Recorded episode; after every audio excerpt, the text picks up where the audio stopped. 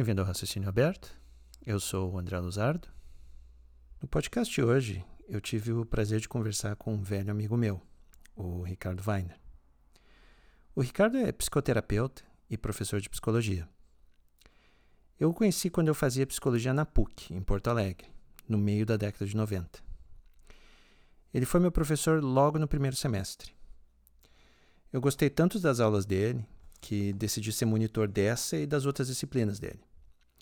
E nós ainda acabamos trabalhando juntos no mesmo grupo de pesquisa, o grupo de pesquisa em processos cognitivos, sob a coordenação do professor Milton Madeira. Nessa entrevista de hoje, nós conversamos sobre psicoterapia, que é a área de especialidade do Ricardo. Antes de passar para a entrevista, eu queria dar um pouco mais de background que eu acho que ficou faltando. No geral, a minha experiência no curso de psicologia da PUC foi muito negativa. É, eu lembro de começar com 17 anos e bastante entusiasmado. No primeiro semestre eu lia todo o material, fazia anotações em todas as aulas e estudava para todas as provas. À medida que o tempo foi passando, eu percebi que não precisava de nada disso para acompanhar o curso. A maioria das aulas não passavam de um bate-papo informal, tipo uma conversa de bar ou encontro de vizinhos para falar da novela. A participação dos alunos era não só encorajada, mas na maioria das vezes ela era a aula em si. As provas eram uma mera formalidade. Todo mundo tirava a nota máxima quase. Bastava saber enrolar. Lembro que a prova de uma disciplina era uma discussão em grupo, um bate-papo sobre a biografia do Cazuza. A única coisa quantitativa que se via era um curso de um semestre de estatística, cuja prova eu lembro que não podia ser mais fácil praticamente todos os passos já estavam feitos, e não seria um exagero dizer que só precisava substituir um x por um número no final. Mesmo assim, tinha gente que chorava na hora da prova. Literalmente chorava. Tal era a versão que se tinha por um raciocínio formal, que eu lembro de gente dizendo que só fez psicologia para escapar da matemática. O foco do curso era quase que 100% em clínica, e clínica psicanalítica. Eu, na verdade, entrei para a psicologia sob a influência do Freud. Eu já tinha lido trechos da obra dele e tinha achado aquilo tudo genial. Eu mudei de ideia logo no segundo semestre, graças em parte ao contato que eu tive com a psicologia de verdade nas aulas do Ricardo. Mas a minha breve carreira freudiana me ajudou a perceber que muitas das professoras ali nunca tinham lido Freud em primeira mão, ou se leram, não entenderam muita coisa. Eu já escrevi sobre a psicanálise uma vez, então eu vou deixar o link na descrição desse episódio para quem quiser consultar. Mas resumindo, a psicanálise é uma grande pseudociência, um dos exemplos clássicos de teoria não falseável, para usar a terminologia do Karl Popper. Então, qualquer prática clínica baseada na psicanálise só vai ter qualquer efeito, se tiver, devido a fatores que não têm nada a ver com a teoria psicanalítica. Mas voltando ao meu curso de psicologia, foi ali que eu também tive contato pela primeira vez com o pós-modernismo. Havia uns professores que circulavam textos de autores que faziam uma mistura de psicanálise com marxismo, coisa como a esquizoanálise, por exemplo. Mas eu lembro que a gente não se aprofundava nisso, pelo menos não na minha época. E a razão era muito interessante. Eles diziam que esses textos eram muito difíceis. Só que difícil não é a palavra certa. Esses textos eram impenetráveis. Eram um amontoado de palavras, muitas delas inventadas, que não faziam o menor sentido. Qualquer um que já tentou ler Michel Foucault sabe do que eu estou falando. Enfim, eu saí da graduação extremamente decepcionado com o estado da psicologia, que, pelo menos na PUC, tinha sido reduzida à clínica, e a uma clínica que era basicamente curanderismo. A grande pergunta que deveria ter sido feita, mas que em momento algum foi, pelo menos não na minha época, é a seguinte: dá para fazer psicologia clínica de forma séria, de forma científica? Essa pergunta não é nada trivial. Existem sérias dúvidas se as psicoterapias atuais funcionam ou se elas não passam de placebos sofisticados. Uma das dificuldades é que a gente ainda está completamente no escuro sobre as causas dos transtornos mentais.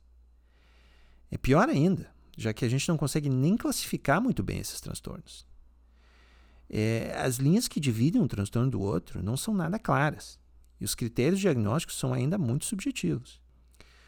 O outro grande problema é como testar se uma determinada psicoterapia funciona ou não. Na medicina, o teste-chave são os ensaios randomizados duplo cego. Encontra-se um número grande de pacientes com a mesma doença, divide-se eles aleatoriamente em dois grupos. Num dos grupos é aplicado o tratamento que se quer testar, e no outro, um tratamento placebo. Nem o médico que aplica o tratamento, nem o paciente que recebe, sabem em qual grupo eles estão, se no de teste ou no de placebo. Com a psicoterapia é difícil fazer isso, porque pelo menos o terapeuta sabe bem qual terapia ou técnica que ele está aplicando. Então já não é duplo cego. E o que seria uma técnica psicoterápica placebo? A base de toda psicoterapia é a interação entre o paciente e o terapeuta. Mas essa interação é muito complicada. Tem muitos fatores que são praticamente impossíveis de medir ou controlar e que não tem nada a ver com a técnica como o carisma do terapeuta e coisas assim que, para um animal altamente social como o humano, são muito importantes. Outro ponto que raramente é levado em consideração na hora de testar são os efeitos colaterais, por assim dizer, da própria terapia. Certas técnicas, como a de tentar recuperar memórias ditas reprimidas, podem, na verdade, criar memórias falsas ou causar outros problemas na vida do paciente, além dos que ele já tinha. Bom, eu acho que deu para contextualizar o suficiente a entrevista que vem a seguir. Eu só queria fazer mais um comentário. Essa foi a primeira entrevista que eu fiz, então eu já peço desculpas pela minha inexperiência, que sem dúvida ficou bem perceptível. Inclusive, uma das perguntas que eu fiz ficou tão enrolada que eu achei por bem gravar de novo. Vocês vão perceber facilmente pela diferença no áudio. Outro problema foi que eu tinha só um microfone. Então a gente só podia falar um de cada vez e no final tinha que passar o microfone para o outro. Isso acabou atrapalhando um pouco a dinâmica da conversa, como também ficou evidente. Mas olhando pelo lado bom, isso me deu um incentivo para aprender de uma vez por todas como usar o compressor e o equalizador do GarageBand. Acho que é isso. Então, agora, com vocês, Ricardo Weiner.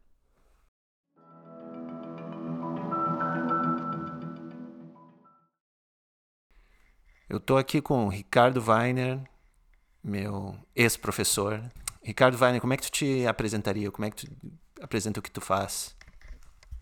Oi, André. Uh, sou psicólogo clínico, trabalho há um bom tempo na parte de psicoterapia cognitivo-comportamental e terapia do esquema e também na parte uh, de pesquisa com ciências cognitivas, mais especificamente em psicologia cognitiva. Eu, eu lembro das nossas aulas em. Eu conheci o Ricardo em. Quando é que era aquilo? 95? Foi 95, é, 95. E hum, tu foi. A gente trabalhou o que era. Primeiro tu me dava aula de. Psicofísica. Psicofísica, exatamente.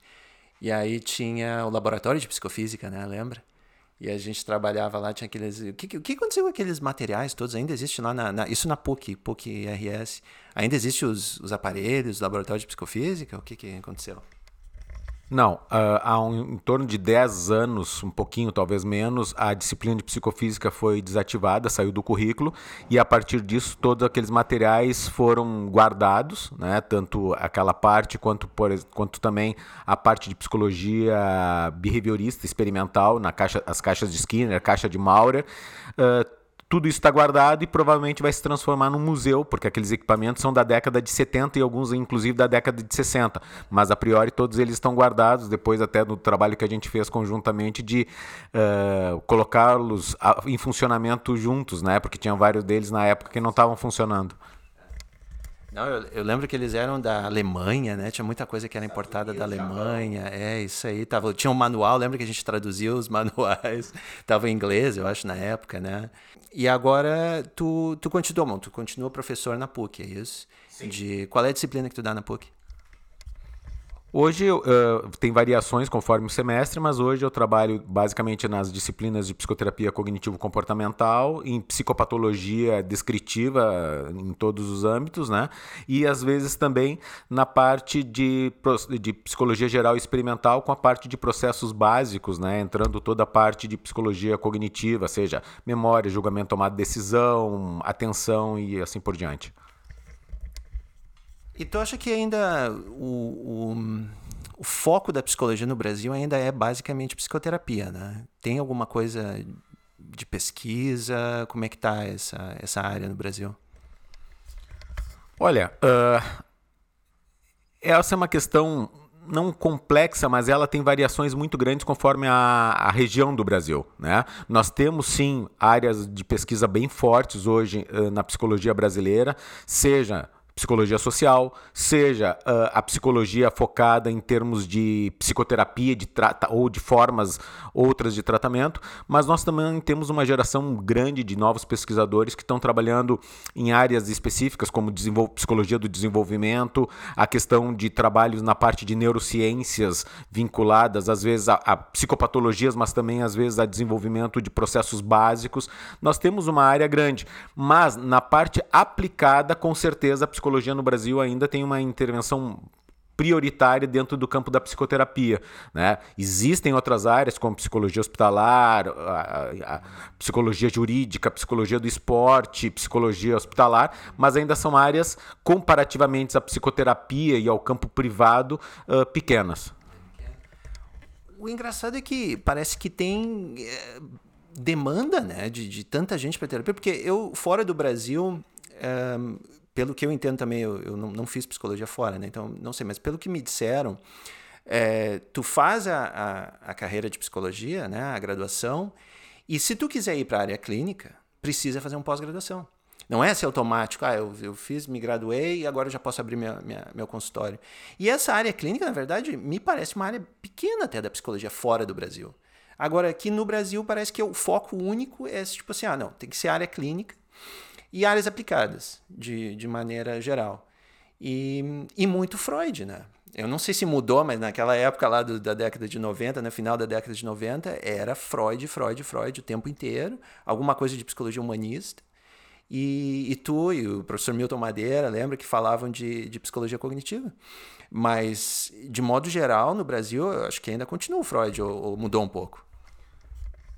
Bom, André, uh, tem, tem algumas coisas que tu está falando que são importantes, né, em termos assim da, da, formação e de como é que se, a diferença da formação em psicologia e prática no Brasil comparativamente a outros lugares.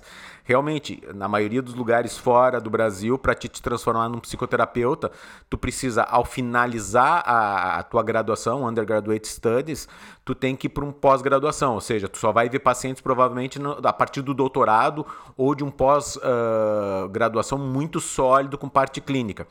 No Brasil, como nós começamos com a parte clínica aplicada, não só clínica no sentido de psicoterapia, mas a parte aplicada de atuar em campo já praticamente na metade do curso ou logo depois da metade do curso, ao final da graduação, o, o psicólogo estaria apto, teoricamente, né, ou oficialmente, segundo os conselhos, a atuar na área que fosse.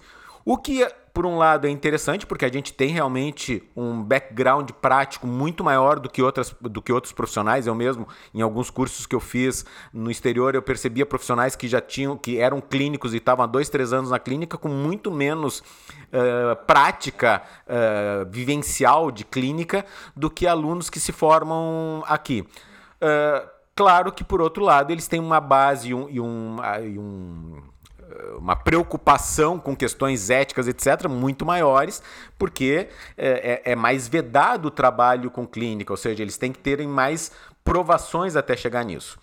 Uh, em termos de mercado, tu falaste uma coisa importante, ou seja, existe ainda uma, um predomínio muito grande das pessoas ao acabarem a graduação em psicologia a quererem ter seu consultório trabalharem na clínica. E tem demanda para estudo.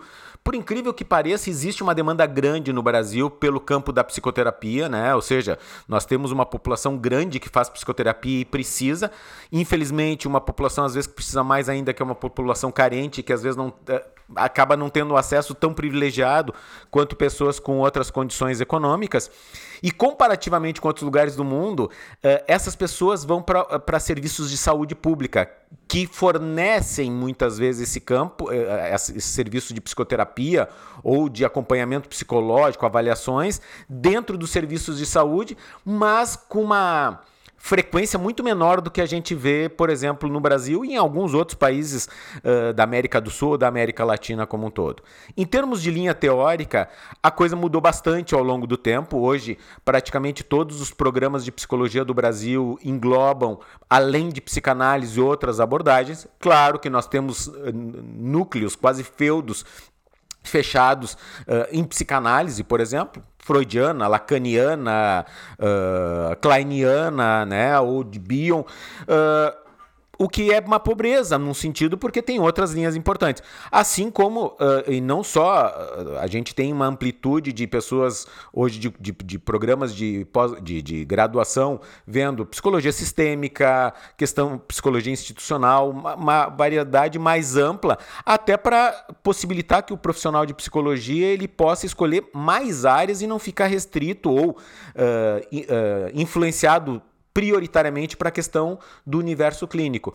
Mas eu te diria que hoje a psicologia do Brasil não é mais tão Freud como era talvez até meados dos anos 90. Hoje nós temos aberturas maiores e existem inclusive alguns cursos de psicologia onde a psicanálise não é mais a, a orientação prioritária.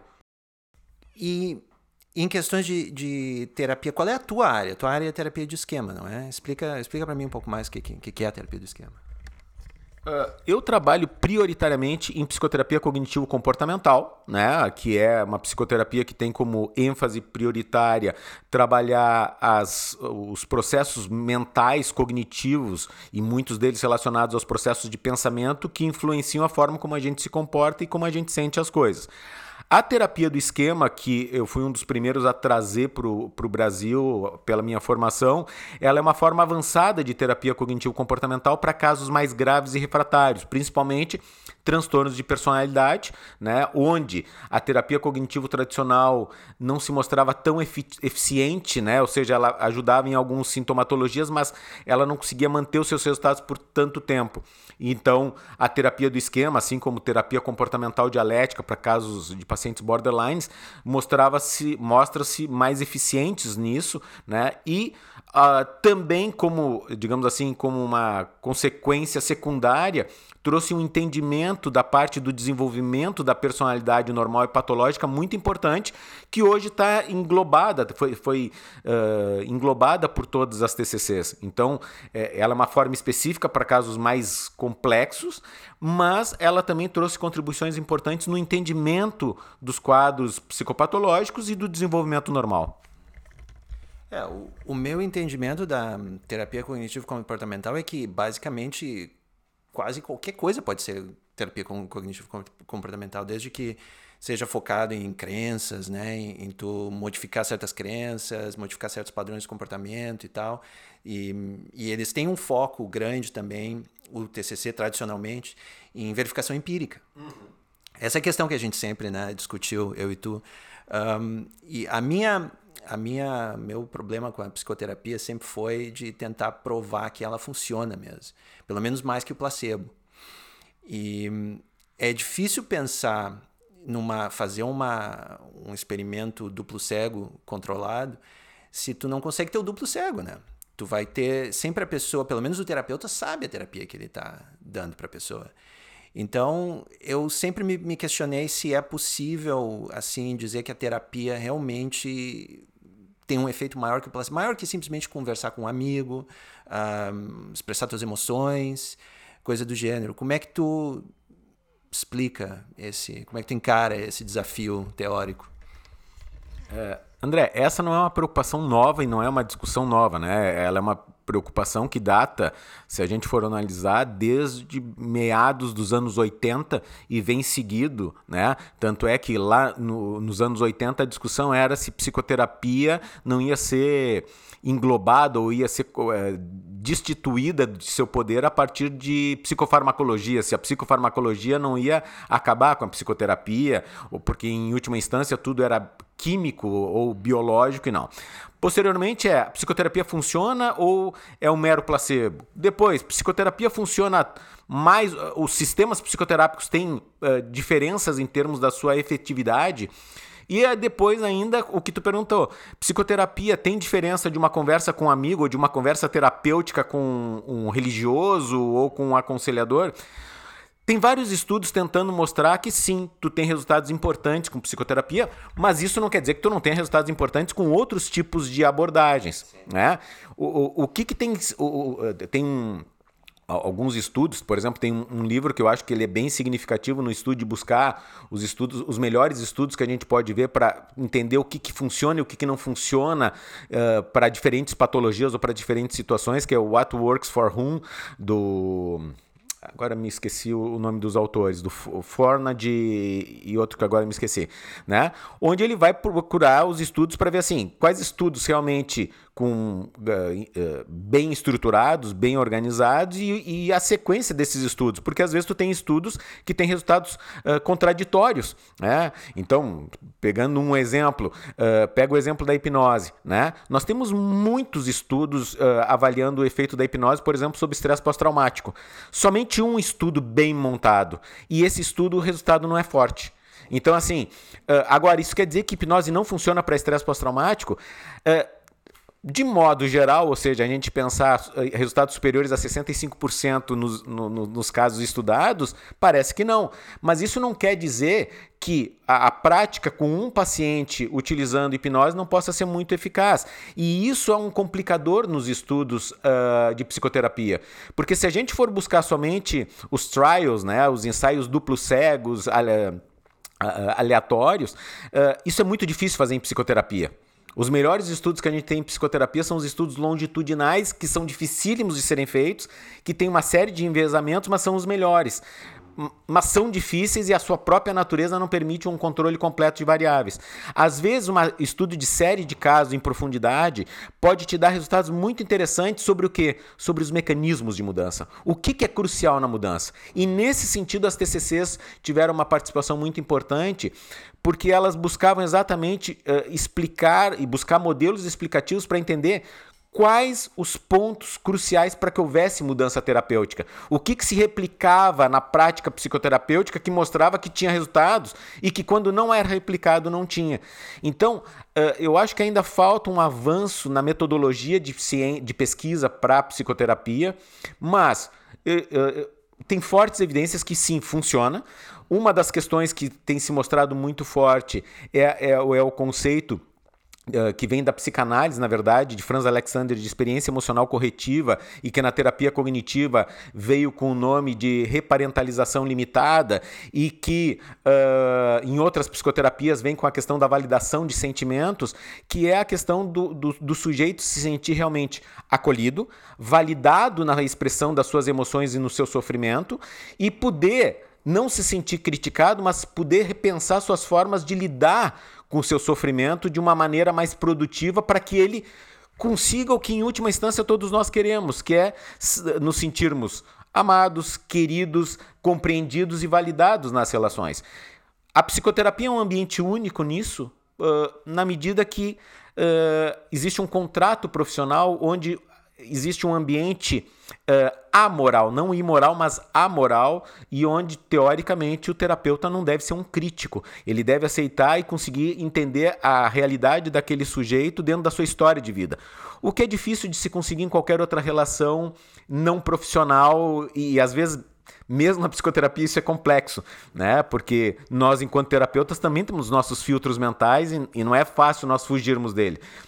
Mas, aproveitando a pergunta, uh, relações de amizade, relações uh, muito positivas interpessoais podem ser extremamente terapêuticas, não psicoterapêuticas, mas elas podem representar mudanças muito importantes. Tanto é que um relacionamento amoroso saudável pode gerar mudanças e, e, uma qualidade de vida e de bem-estar no, no, nos do, nas duas pessoas muito importantes. Tu diz que os estudos esses longitudinais seriam os mais adequados, né, para estudar. Claro, tem o um problema que é um caso único, né, e a pessoa é, uma série de casos únicos. Uma série de casos únicos, exatamente. Uh, generalizar, generalização fica meio complicada aí. Ainda sobre a dificuldade de se fazer um estudo randomizado, duplo cego com psicoterapia, eu fico pensando se já tentaram substituir o terapeuta por instruções escritas, por exemplo talvez por um programa de computador, para tentar evitar o contato direto do sujeito de pesquisa com o terapeuta. Se desse para fazer isso, pelo menos a gente ia conseguir controlar uma das fontes de viés, né? que é a influência da linguagem corporal do terapeuta no sujeito, do tom de voz e outras particularidades daquele terapeuta específico e que não tem a ver com a terapia em si. Será que dá para fazer isso? É interessante a questão, né, André? Porque assim, uh, o ser humano é um ser muito complexo e tem muitas variáveis nos processos psicológicos, emocionais, comportamentais, e é justamente aí que reside boa parte da dificuldade de se conseguir uma ciência mais exata, uma, uma ciência mais precisa, ou até mesmo uma modelização matemática de uma série de coisas, como, por exemplo, a ciência cognitiva, a psicologia cognitiva e a própria psicoterapia cognitivo-comportamental buscou e busca em alguns momentos.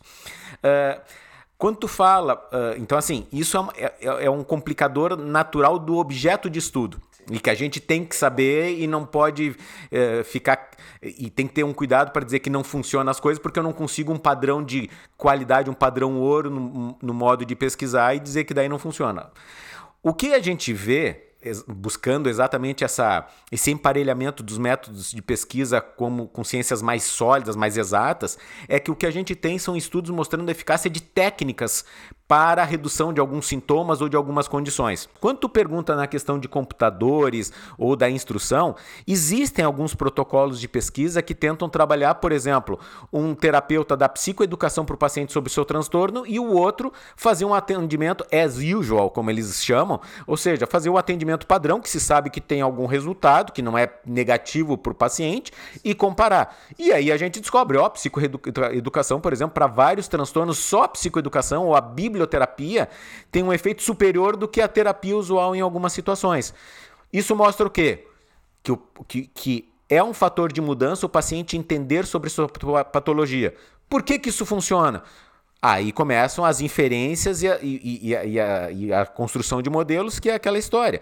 Você tem controlabilidade e previsibilidade sobre uma série de coisas, diminui seu nível de ansiedade, que por sua vez se diminui essa cronicidade, tende a gerar menos processos depressivos e faz com que tu consiga ter uma sensação de, de controle de poder sobre as situações. Se sabe que isso é um fator crucial em alguns transtornos, como, por exemplo, os transtornos de ansiedade, disfunções sexuais e assim por diante. O problema de não ter a intervenção pessoal, além da própria questão que se sabe que a interação, é, só isso é muito importante, né? até porque os seres humanos são os mais sociais dos animais sociais, então nós precisamos disso, isso é saudável, é a questão que na interação humana nós temos os fatores motivacionais que são muito difíceis de nós implementarmos, por exemplo, num software. Existem alguns softwares que são sistemas uh, inteligentes, uh, como de psicoterapia, e que têm resultados interessantes, mas a, é, mas a, a falta da interação pessoal tende a ter déficits na capacidade motivacional do paciente. E que, e que para alguns transtornos isso é tão, tão importante, como por exemplo nas, nas adições. Nas adições, o problema não é o sujeito parar de usar a substância. Todos nós que temos alguma adição paramos várias vezes na vida, fomos muito, tivemos muito sucesso em parar milhões de vezes. O problema é continuar, que é a manutenção uh, do comportamento. Né? Não, é verdade. É, a única crítica aí seria mais ou menos que, claro, óbvio, se tu está comparando diferentes tratamentos e tu não tem um placebo, tu pode, tu sabe, né, que é, pesquisas com placebo, estudando placebo, tem resultados diferentes também. Tu tem, sei lá, um placebo, uma pílula, agora eu não lembro qual era a cor, mas é uma cor verde, talvez tu tenha um efeito maior que uma pílula de cor vermelha. E ambas são placebo, igual. Ou seja, é, é uma questão delicada. Mas fica pior ainda para mim, porque pelo que eu entendo também, todos esses, esses manuais, né, o DSM-4, agora já está no DSM-5, é, o CID e tal, CID-11, olha só, é, é difícil até categorizar os transtornos mentais, né? Eu não sei qual é a tua opinião, eu, eu sei que tem todo uma, um debate por trás do DSM-5, se ele realmente uh, chega nas categorias mentais, nas categorias naturais, né? Se os transtornos mentais são categorias naturais, ou se é simplesmente uma ferramenta estatística sem muita eh, reflexo no mundo real, né? no mundo natural. Uh, e pode talvez mudar, dependendo se a cultura muda, não sei, a história do, do, da histeria do Freud, né, que hoje em dia não é tão. não, não, não tem os mesmos sintomas daquela época. Então, como é que fica, esse, na, na tua opinião, o, o DSM-5 ele representa mesmo categorias naturais ou é uma coisa meio que melhor que a gente pode fazer agora? Essa é uma pergunta muito legal e que tá com uma, e que gera uma discussão importante desde o lançamento do DSM-5, mas como gerou desde o DSM-4 TR e assim por diante. Uh, realmente é uma aproximação estatística. Isso é a primeira coisa que nós temos que pensar. Por que, que é uma aproximação estatística? Porque, por exemplo, os fenômenos. Uh, principalmente os fenômenos humanos, eles têm uma variabilidade extrema, absurda. Nós não, o processo de meiose que nos, que nos gera faz com que não existam dois seres humanos exatamente iguais e se tem nos gêmeos monozigóticos, né, uh, rapidamente eles começam a mudar pelo efeito da cultura e o efeito das aprendizagens sobre ele. Então, uh, Agora, a pergunta talvez seja também: são válidos ou não esses manuais? Eu acredito que eles sejam bastante válidos. Por quê? Porque a possibilidade de categorizar, ela facilita uma unificação dos estudos e da busca de, de, estudos de curso e prognóstico, por exemplo, dos transtornos mentais, e inclusive nesses estudos de curso, poder avaliar quais os tipos de intervenção que têm maiores efeitos, inclusive podendo pensar nos processos de causação, ou seja, qual o peso das variáveis biológicas, sociais, psicológicas, aprendizagens, uh, ambientais num sentido amplo, dentro daquela história do transtorno. E nesse sentido, acho que os manuais classificatórios têm um papel importante. O problema uh, é que, assim, uh, os seres humanos são altamente influenciados e uma das questões que eu sempre me questiono e acho que é uma questão pouco explorada ainda é o conflito de interesses. Os seres humanos são naturalmente influenciados pelos seus conflitos de interesses, sejam políticos, religiosos, pessoais, econômicos e assim por diante. Então, o que a gente vê e é uma crítica que tem que sempre ser muito bem solidificada nos manuais classificatórios é que existem vários conflitos de interesses ali. Por exemplo, por que, que se fazem, uh, teoricamente, os, o DSM deveria ser atualizado a cada sete anos? Isso não ocorre exatamente. Por quê? E por que, que ele deveria ser atualizado a cada sete anos? Porque como o mundo muda, as estratégias dos seres humanos para lidar com esse mundo diferente também mudam. E isso podem gerar transtornos mentais diferenciados ou formas distorcidas de lidar com a realidade e até mesmo novas formas adaptativas. Por exemplo, se nós formos pegar desde o DSM primeiro, de 52 até a última versão, e, a, e, olharmos as categorias diagnósticas, a que mais sofre mudanças são as relacionadas às questões sexuais. E por que isso? Porque lá em, lá em 52, homossexualidade, por exemplo, merecia ser tratado. Lá em 1980, só se deveria tratar a homossexualidade egodistônica, aquela que incomodasse o sujeito. Hoje, se você vai tratar homossexualidade, você vai perder o seu diploma, porque hoje é visto como uma orientação, uma escolha, uma orientação sexual. O que, que mudou? A, a, a, o comportamento sexual mudou? Não. O que mudou foram preceitos sociais, ou seja, uh, preconceitos, questões religiosas e assim por diante, que inclusive fizeram com que algumas questões teóricas fossem revistas.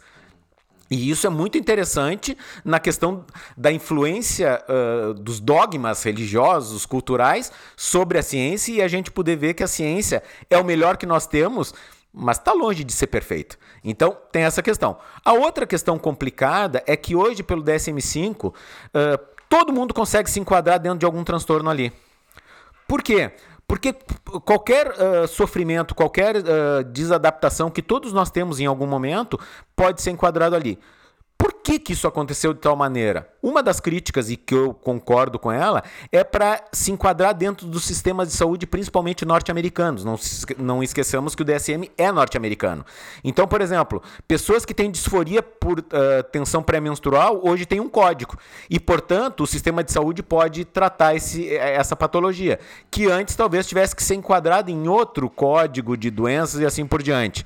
Né? Então, tem um, tem um lobby dos sistemas uh, de saúde, do, do, do, sistema de saúde, assim como também tem um lobby dos laboratórios farmacêuticos que tem interesse que, aumentando o número de transtornos mentais, eu aplico a utilização dos meus químicos em mais categorias. Né? E a gente não pode ser ingênuo e achar que isso tudo está somente baseado em dados uh, neutros e puros de pesquisa essa, essa ideia de tentar catalogar, por mais válida que seja, é, eu não sei se ela está chegando na raiz do problema. Tu acha que existe um, um problema, uma questão, assim, sei lá, o sujeito, o cérebro depressivo, ou um gene para depressão, ou que seja, uma categoria natural mesmo, e que a gente só não está sabendo identificar, a gente ainda não achou um marcador? Ou tu acha que a influência do meio realmente é mais forte para moldar o sintoma e a pessoa de repente só tem um cérebro um pouco diferente e como que ela expressa isso vai ser dependendo do meio e tal. Qual é a tua opinião sobre?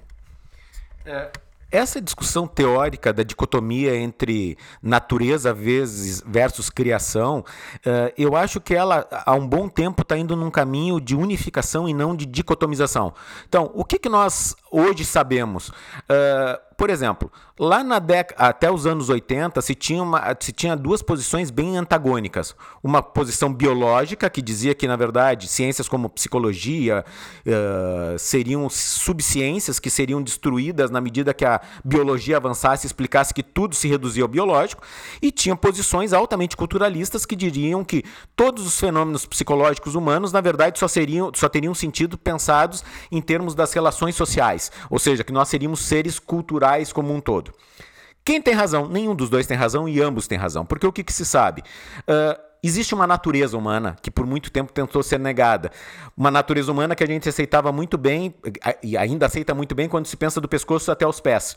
Ou seja, a evolução é bem aceita do pescoço até os pés. Quando se coloca a, a cabeça, a mente, daí já se quer pensar que é tudo muito mais fruto de ambiente do que qualquer outra coisa. E o que nós sabemos é que nós temos uma natureza uh, biológica, uma natureza humana que nos prepara para sermos humanos com algumas características, nem boas nem ruins, mas características que em última instância foram construídas em milhões e milhões de anos para adaptação, sobrevivência e reprodução, e que dependendo do ambiente, o mundo que nós estejamos, pode ser positiva ou não, ou seja, adaptativa ou não. Então, o que, que é importante saber? Dentro, por exemplo, dos transtornos mentais, nós temos transtornos que têm componentes muito mais biológicos, e tanto é que às vezes a gente fala em doença mental, como por exemplo a esquizofrenia, que sim, tem marcadores biológicos, tem alterações neuro, uh, neuropsicológicas bem marcantes, ou seja, tu percebe inclusive tanto funcionalmente quanto anatomicamente alterações ao longo do tempo. E tu tem outros transtornos onde o fator de aprendizagem, o fator de adaptação ao meio é a questão crucial, como por exemplo a grande maioria dos transtornos de personalidade e uma boa parte de transtornos de ansiedade também. Agora, quando você está sob uma determinada funcionando dentro de, uma, de um quadro patológico, sim, existem uh, e, e, uh, alguns marcadores, às vezes não precisos ou não patognomônicos, que é aquele marcador indica que tu tem determinada coisa, como por exemplo, se tu é diabético, teu nível de insulina vai, eh, ou de glicose vai te dizer marcadamente que é ou não. Nas questões mentais é mais complexo, infelizmente, isso, ou pelo menos por enquanto. Mas existem alterações bem uh, importantes que podem ser observadas. Agora, 10 sujeitos depressivos não vão ser igualmente depressivos. Eles vão ter algumas classes de funcionamentos e de sintomas bem nítidos, né? Uh, se sabe que alguns, alguns uh, processos terapêuticos e ou farmacológicos tendem a ser bastante eficazes neles, mas 100% vai, vai responder aos mesmos processos, aos mesmos químicos? Não. Ah, e a outra coisa que tu pergunta é: ah, mas existe só a depressão, só a ansiedade? Normalmente o, já se sabe isso. O padrão são comorbidades, mas isso está considerado também nos manuais classificatórios. E mesmo nos manuais classificatórios, por exemplo, décimo, até o DSM-4, nós tínhamos o diagnóstico multiaxial, então, transtornos mais agudos, transtornos mais estruturantes, mais duradouros, como retardo mental, transtornos de personalidade, uh, transtornos biológicos, médicos que afetavam condições mentais também, ou seja, mostrando a interação entre eles. E por que, que esse multiaxial, na minha opinião, ele era interessante? Porque ele fazia com que tu visse o indivíduo como um todo, em todo o seu cerne. Ou seja, desde questões biológicas, desde questões sociais, estressores sociais, e vendo os tipos de patologia, para tu ter uma perspectiva em termos da, do, do que, que uh, poderia ser pensado em relação àquele sujeito. Porque também é uma falácia dizer que cada ser humano uh, é completamente único, então eu não posso uh, predizer e generalizar absolutamente nada. Daí nós vamos voltar para uma concepção de um relativismo absoluto que não tem mais sentido nenhum hoje na ciência moderna. Uh, mas tu falou da importância do meio nas, nas, nos transtornos mentais e o, e o terapeuta é parte desse meio. Eu queria saber o, o, papel do terapeuta numa sessão de terapia, por exemplo, se ele consegue uma inserir memórias falsas, por exemplo, e até ressignificar certas coisas que aconteceram na vida da pessoa, dar um outro sentido e até que ponto, até que ponto ele tem poder de fazer esse tipo de coisa. Essa talvez seja uma das perguntas, se a gente for pensar em termos globais de funcionamento mental mais importantes, né, André? Uh, porque, por exemplo, uma coisa que uh, a ciência cognitiva como um todo, a psicoterapia já nos provou há muito tempo, é que os seres humanos são altamente influenciáveis. Mais influenciáveis, inclusive, do que nós gostaríamos de acreditar que nós somos. Então, uma, um, uma simples geração de emoção antes de algum evento já gera predisposições para se fazer várias coisas e que o sujeito absolutamente não tem noção disso e, pelo contrário, ele tem certeza que não faria, aquilo não o influenciou. Então, uh, como lá no início da psicologia, a ideia de que nós somos totalmente conscientes dos nossos funcionamentos é uma falácia. Então, isso é a primeira coisa. Sendo assim, a influência do ambiente como um todo, a influência do terapeuta, a influência de pessoas uh, no, no, dia a dia, a influência do marketing, tem influência enorme sobre o nosso funcionamento. Tu perguntou sobre falsas memórias. Sim, falsas memórias é um processo natural que pode que ocorre normalmente com todas as pessoas. Uh, Sabe-se o que, que.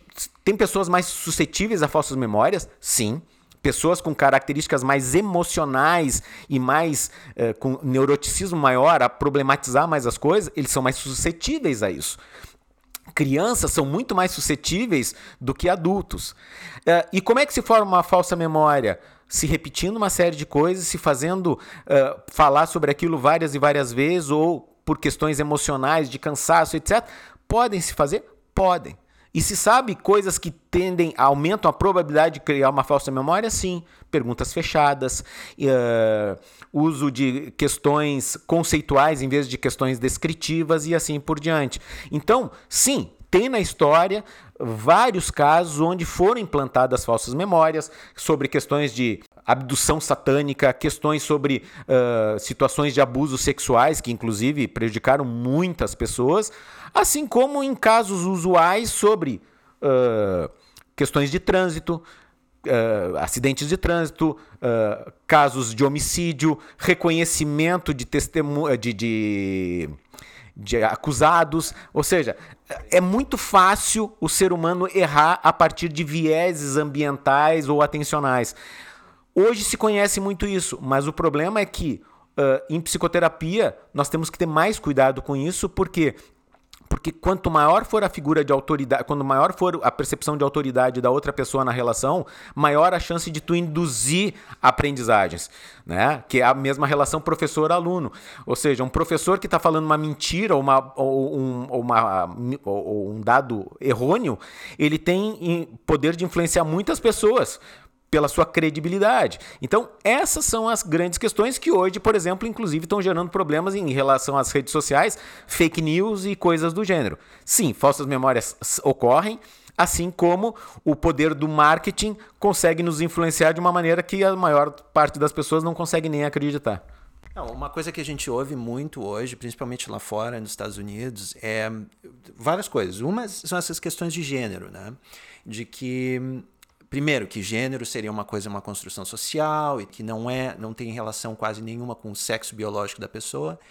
E como essa pessoa é, quando que ela se decide que ela que ela tem um certo gênero e coisas assim e dos transexuais que hoje em dia parece que principalmente eu estava ouvindo um podcast que, que dizia que nas meninas é muito mais comum tu ter meninas chegando em clínicas dizendo que elas não se sentem do sexo biológico que elas são. E, e ocorre em uma certa idade, eu acho que pré-adolescente, uma coisa assim, e com crianças, com meninas autistas ou do espectro autista. E a questão que eu me pergunto é o quanto que isso não é justamente influenciado pelo meio. Será que isso aí é só porque a gente já tinha esse, esse, essas, essa mesma proporção de meninas transexuais, sempre houve, e agora a cultura está aceitando mais? Ou será que não, essas meninas não são transexuais? E é só o meio que está influenciando elas, se elas se sentem mais aceitas hoje em dia, se elas pertencerem ao grupo de transexuais, porque tem mais aceitação na sociedade, elas querem participar desse grupo. Uh, essa é uma questão espinhosa, não só hoje, mas ela é uma questão espinhosa há muito tempo. Por quê? Uh, porque ela envolve questões biológicas, ela envolve questões de desenvolvimento, mas ela envolve muitas questões políticas e religiosas. E aí é o grande problema nessas discussões. Uh, nós tínhamos, por exemplo, hoje no nosso país, uh, com o governo que nós temos, que é um governo de direita e, e com uma concepção religiosa bem marcada, nós vemos um, um ataque violentíssimo à, à, ideologia de gênero ou mesmo à simples questão de opções, de, de orientações sexuais distintas do que a orientação heterossexual que na verdade está baseada em cima do quê? De uma concepção religiosa, talvez questionada pela forma da interpretação da Bíblia e assim por diante. O que nós temos de conhecimento hoje sobre isso? O problema é esse. Primeiro, o conhecimento, ele, como a gente estava falando, ele não é difícil a gente conseguir conhecimentos completamente neutros, porque o pesquisador, ele também tem um conflito de interesse às vezes no que ele acredita ou não. O que, que nós sabemos? Que a sexualidade não é meramente fruto de aprendizagem a partir do, da criação. Se isso fosse verdade, cas, todos casais heterossexuais, os filhos seriam heterossexuais. Ou seja, a gente sabe que não é isso. Pá, então é uma questão de modelação do ambiente, dos ídolos, etc, etc. Também se sabe que a escolha de, algumas, de, de alguns comportamentos sexuais, de algumas condutas sexuais, pode ser influenciado por modelagem mas não a, a escolha, a orientação sexual em si. E a outra questão é a gente conseguir identificar o que, que é Uh, sexo biológico, o que, que é gênero e o que, que é identidade de gênero e o que, que é uh, opção sexual, orientação sexual, porque a própria ideia de opção sexual é uma das questões que hoje está caindo por terra. Porque, sejamos muito honestos, qual a pessoa que optaria realmente por uh, se uh, numa cultura, por exemplo, como nós temos em vários lugares do mundo, a assumir uma, uma orientação homossexual, considerando que ele é considerado, ele é muitas vezes excluído, em algumas culturas ele é marginalizado, em outras ele é criminalizado e assim por diante. Nenhum ser humano busca condições aversivas por sua natureza. Mas da mesma maneira que Uh, vamos pensar assim: um, um, um, gado não vai comer carne porque ele não é carnívoro, é herbívoro. O que se vê é que nas questões sexuais existe um componente biológico bastante importante, mas que também tem que se ter cuidado ao discutir isso, por quê? Porque a própria, a própria comunidade LGBT né, uh, ele fica receoso quando se fala que tem, que tem distinções, por exemplo, biológicas.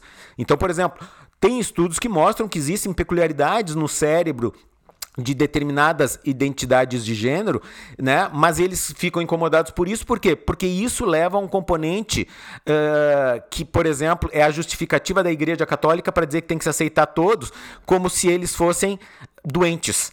Né? Então, assim, é, é, muito delicada e espinhosa a questão, porque pelo caminho que tu vai pode ter um, uh, um, um, viés na interpretação ou uma crítica na interpretação. Na minha, eu não sou um especialista na parte de sexualidade, mas pelos estudos que eu já vi, pelo que eu vejo, pela própria estrutura dos pacientes, nós identificamos crianças, às vezes com 2, 3 anos de idade, mais comumente a partir dos 4 e 5, que mostram uh, claramente um descompasso entre a sua biologia e a sua, orienta a sua identidade de gênero.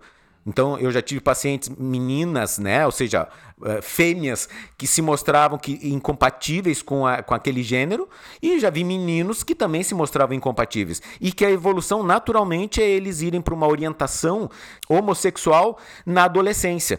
Outras pessoas têm isso muito cedo, ou às vezes até na adolescência, e vivem toda uma vida funcionando como heterossexuais, por quê?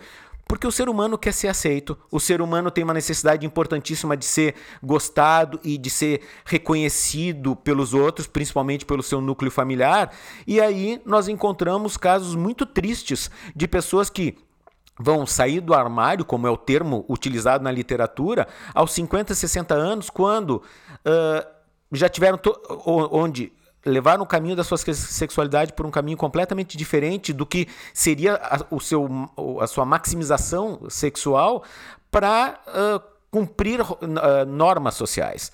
Acho que o que está acontecendo é que a sociedade está se abrindo mais para isso, de modo geral, uh, possibilitando que as pessoas enfrentem isso mais facilmente, embora a gente consiga encontrar ainda as mesmas restrições, as mesmas conflitivas. Né? Pode parecer que está muito mais fácil, mas para essas pessoas, na maioria das vezes, não está mais fácil. E outro movimento que acontece toda vez que a gente faz um movimento de transição social é que existe uma, às vezes, uma exacerbação da, da, da, da, da importância disso. Então a gente encontra muitos adolescentes, e, e, quem trabalha com adolescentes vê isso, que começam a ser forçados a experimentar todos os caminhos sexuais, todas as práticas sexuais, para poder admitir que realmente sabe qual é a sua prática. Né? O que também é um contrassenso. Porque uh, não, não, não há a necessidade, não há o desejo daquilo, mas acaba havendo uma pressão social de se colocar ali. E a gente ainda sabe que tem pessoas que utilizam da sexualidade como um caminho para ser aceitas ou chamarem atenção, e isso acontece também na questão da identidade, da, da, da, da orientação sexual ou do que dizem ser a sua orientação sexual. Então é, é um caminho espinhoso e que merece muito cuidado e principalmente muita informação, porque o que a gente encontra são desinformações absurdas em relação a isso a preocupação maior seria, no caso da, das pessoas trans, é de que se na adolescência se detecta que eles são trans e, e o adolescente quer mudar de sexo, se recomenda fazer a terapia com os bloqueadores de puberdade, né? Só que isso é uma coisa irreversível e, e, se fosse simplesmente, ah, vamos aceitar ele mais socialmente, é uma coisa. Outra é começar uma terapia biológica que vai modificar ele para o resto da vida, não tem volta e é, é uma intervenção muito grande. Então, fazer esse tipo de intervenção quando a gente não está bem certo, existe inclusive um debate se existem de fato pessoas trans, se não são uh, simplesmente um comportamento homossexual. A pessoa vai evoluir para um, uma homossexualidade. Uh, será que existe né, realmente a pessoa trans que, que eu não me sinto uh, desse, desse sexo, eu quero mudar o meu sexo? Então, por isso que essas questões para mim eh, são interessantes porque afeta biologicamente, né? Afeta uma, uma maneira muito radical, né? André, como eu te disse, eu não sou especialista nessa área, mas assim, por experiência clínica e por estudos, o que a gente vê, sim, existem pessoas que uh, às vezes a gente tem a tendência a pensar que a que, que, que, o, que o transexual ele é simplesmente uma pessoa homossexual exagerada ou com, com um comportamento sexual mais uh, global, digamos assim. Isso não é verdade, por quê? Porque nós temos transexuais que a, a orientação sexual, por exemplo, tu pega uma mulher trans, né? É, a orientação sexual dela pode, digamos assim, a orientação sexual pode ser o quê? Pode ser homossexual, ou seja, ela gosta de transar com mulheres, ela sente atração por mulheres. Então, mas ela não se vê com, ela não aceita o corpo de homem e assim por, e, e vice-versa. Então, existe realmente uma questão que é uma não aceitação, uma não conformidade do, do corpo físico, do, geno, do, do, do biótipo, né, do fenótipo, com a, ah, a sua percepção. São coisas distintas. Agora, tu colocaste uma questão que é muito importante. Não é algo simples e não pode ser algo eh, tratado de forma leviana. Porque, como tu encontra crianças de 3, 4 anos dizendo o menino que, que não, não, não gosta de ser menino, que gosta de ser menino e vice-versa, instantaneamente ou, ou, logo a seguir tu começar a tratar, vestir, etc., como uma menina ou um menino, ou, e vice-versa, pode ser muito perigoso, porque isso pode ser outras coisas. Ou seja, um mesmo comportamento, uma mesma indicação pode ser causada, pode ter fatores multicausais ou causas distintas distintas. Assim como, por exemplo, por favor, é, é um exemplo, não é? Uh, tu, tu vê pessoas que fazem orientações Uh, homossexuais ou comportamentos não sexuais, assexuais, por questões de violência sexual que sofreram. Isso quer dizer que a pessoa realmente é homossexual ou que ela é tem aversão sexual? Sim, mas isso é isso gerado por um problema específico. Outras vezes não houve problema nenhum e realmente é uma tendência, mas sempre tem que ser muito bem avaliado. Porque uh, uh, o problema, como a gente estava falando, o funcionamento humano é muito complexo. Nós temos muitas variáveis e o funcionamento psicológico é muito complexo. soluções simplistas geralmente são muito perigosas e levam a caminhos também bastante perigosos. Outra questão que, que tem um, tido proeminência na, na, mídia, principalmente, é essa questão de tratar as muitas nas universidades hoje em dia, por exemplo, dos trigger warnings, né, que seriam esses avisos de gatilho, de ter toda uma sensibilidade com pessoas que talvez passaram por um certo trauma. Essa é outra coisa que eu queria te perguntar. Esse conceito de trauma, ele, eu lembro que muito veio do Freud, né? De que é um trauma e que daquele trauma tu desenvolve toda a tua personalidade em cima e tudo mais. Primeiro, eu queria saber se essa questão do trauma é assim tão forte, sabe? Ou se não é tanto. E segundo, que mesmo que tenha ocorrido algum evento traumático na tua vida, qual é a melhor maneira de lidar com ele? Será que a melhor maneira é evitando, é nunca revivendo isso? Ou a pessoa deveria enfrentar esse medo de frente? claro, com um certo suporte da família, dos amigos, até do terapeuta. Mas qual é a melhor? Então, o que é um trauma? O trauma tem esse efeito e qual é a melhor maneira de superar ele? Nós estamos numa época uh, de muitas sensibilidades, digamos assim. Que por um lado pode ser interessante, por outro também, como tudo, é uma faca de dois gumes e gera alguns problemas. Né? Uh, antes mesmo da gente conversar aqui, tu estava falando da geração floco de neve, né? onde tudo é sensível demais, onde a gente tem que ter cuidados. O que, que acontece? Primeiro, a concepção de trauma ela é muito mais restrita do que de modo geral ela é apresentada. Trauma, realmente, quando a gente pensa em transtornos relacionados a trauma, são situações que botaram em risco a vida do, do, sujeito, ou uma agressão muito forte, ou presenciar questões dessa ordem, num nível que realmente gerou um impacto naquele momento de uma forma muito importante. Todo mundo que passou por um trauma vai ficar traumatizado, vai ter reações pós-traumáticas duradouras? Não, é a grande é, é a minoria que vai ocorrer isso. Então, isso já são questões bem importantes da gente saber e baseados em estudos bem claros. Tanto é que a própria concepção de trauma, quando Freud traz, uh, que foi o primeiro a trazer isso, estava uh, relacionado a acidentes de, de, de, locomotivas. Então, assim, eventos de grande proporção. O que acontece é que hoje você acaba um relacionamento estou traumatizado. Não, você está sensibilizado, você está muito sofrido sobre aquilo, pode ter acionado crenças muito primitivas em ti, lembranças de outras rejeições que tu teve. Mas isso não é trauma. Isso são uh, dores, isso são rejeições, ok, que geram sofrimento. Muito bem. Se a cada momento, em qualquer discussão, eu tiver que ficar antecipando isso, vai ser impossível. Porque uh, você está vendo televisão e na televisão aparece um filme ou uma reportagem que fala sobre crianças que foram que órfãos. Se eu sou órfão ou se eu me senti abandonado pelos meus pais, meus pais viajavam muito, isso vai me sensibilizar. Ah, então eu não deveria ver. Tu não tem como fugir do mundo, o mundo está presente.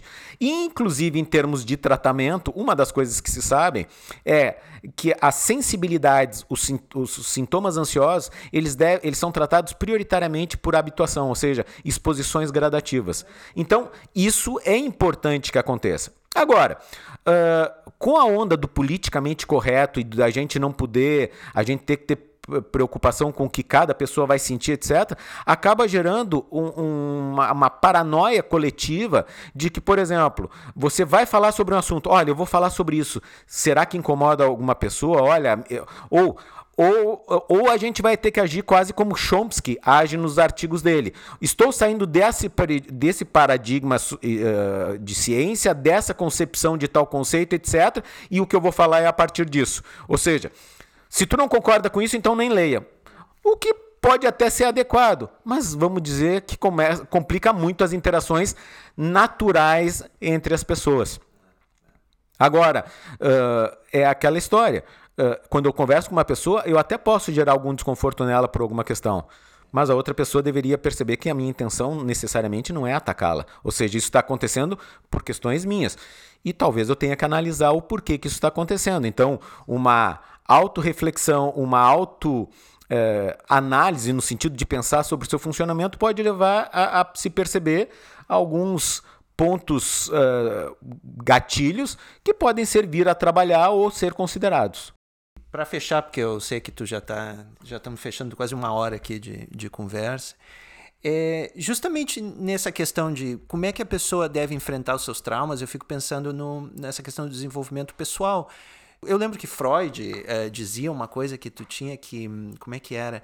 Que a maneira de se desenvolver, melhor maneira de se desenvolver pessoal era uh, iluminando o id, né? E, e, fazendo experiências que te dão mais medo e coisas assim. Mas eu acho até que tem um pouquinho de verdade. Não a questão do id, mas a, a questão de enfrentar coisas, fazer coisas, desafios, né? Que te dão medo. Buscar até uh, enfrentar coisas que te dão medo me parece uma coisa, né? Uma, uma, uma boa... Uh, uma boa sugestão de como crescer pessoalmente. É, eu não sei a tua opinião na clínica, tu acha que tem alguma, tem alguma saída de como eu quero me desenvolver como pessoa, mesmo que eu não tenha nenhum transtorno mental nem nada, eu só quero ser uma pessoa melhor. Tem alguma saída? Boa pergunta e pergunta é, histórica, né? Ou seja, todo mundo pergunta isso. Eu acho que tem duas, duas vertentes da tua pergunta, André. Primeiro, uh, uma questão assim, o desenvolvimento pessoal num sentido mais amplo, mais profundo, até mesmo que os filósofos falavam. Né? Freud avançou muito e Freud teve contribuições incríveis nesse sentido. Ele traz uma questão importante que ele vai dizer: você vai se desenvolver na medida uh, que você enfrentar obstáculos. Ou seja, o que desenvolve a tua personalidade, o que faz tu te desenvolver são as complexidades da vida. Tanto é que hoje a gente vê uma dificuldade maior, às vezes, nas pessoas em, em formarem a sua identidade adulta, porque cada vez está demorando mais tempo para eles assumirem os grandes dilemas da humanidade, como, por exemplo, ter filhos, que é uma das tarefas mais hercúleas, mais complexas e mais definidoras da adultez, por exemplo. Não estou dizendo que tem que ter filho para ser adulto, mas é, é, é, um dos grandes dilemas e que as pessoas hoje estão tendo depois dos 40 anos. Ou sair de casa, né? Exatamente.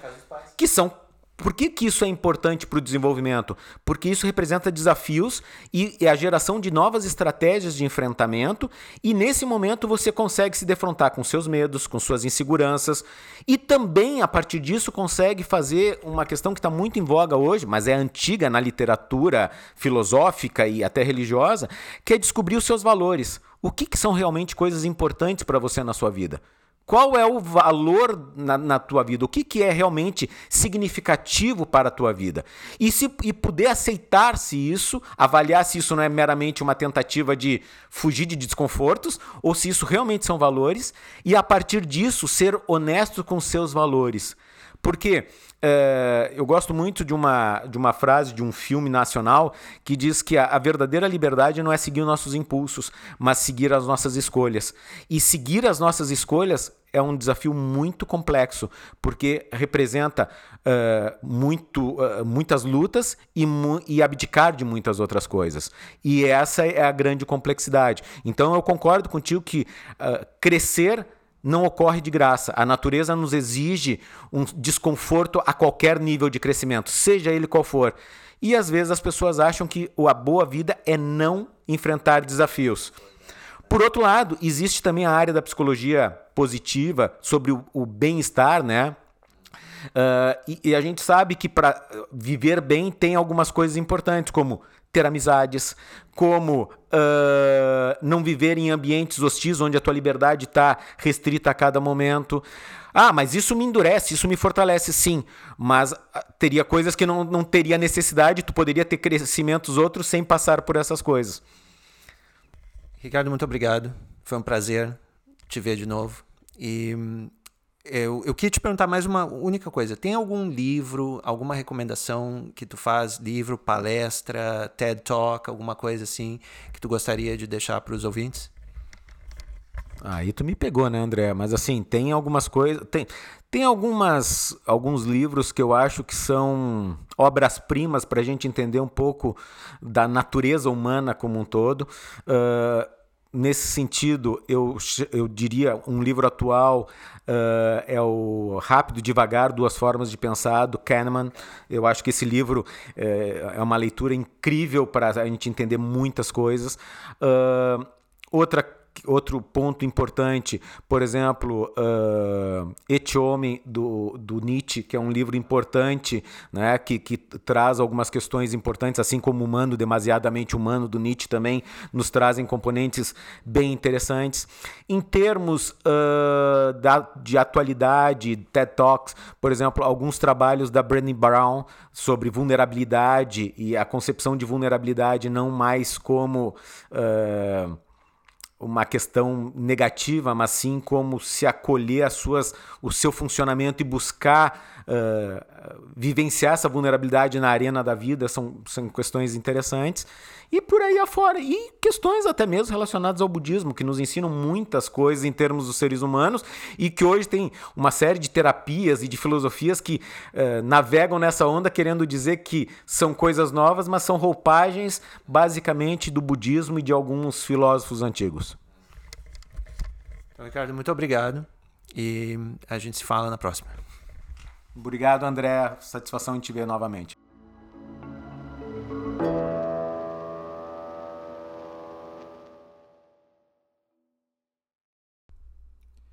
Se você gostou desse podcast, pode ajudar a divulgar compartilhando nas mídias sociais ou no seu blog e deixando uma avaliação no iTunes ou na plataforma que você usa. Você também pode ajudar fazendo uma contribuição pelo Apoia-se. O raciocínio aberto só existe graças ao apoio de ouvintes como você.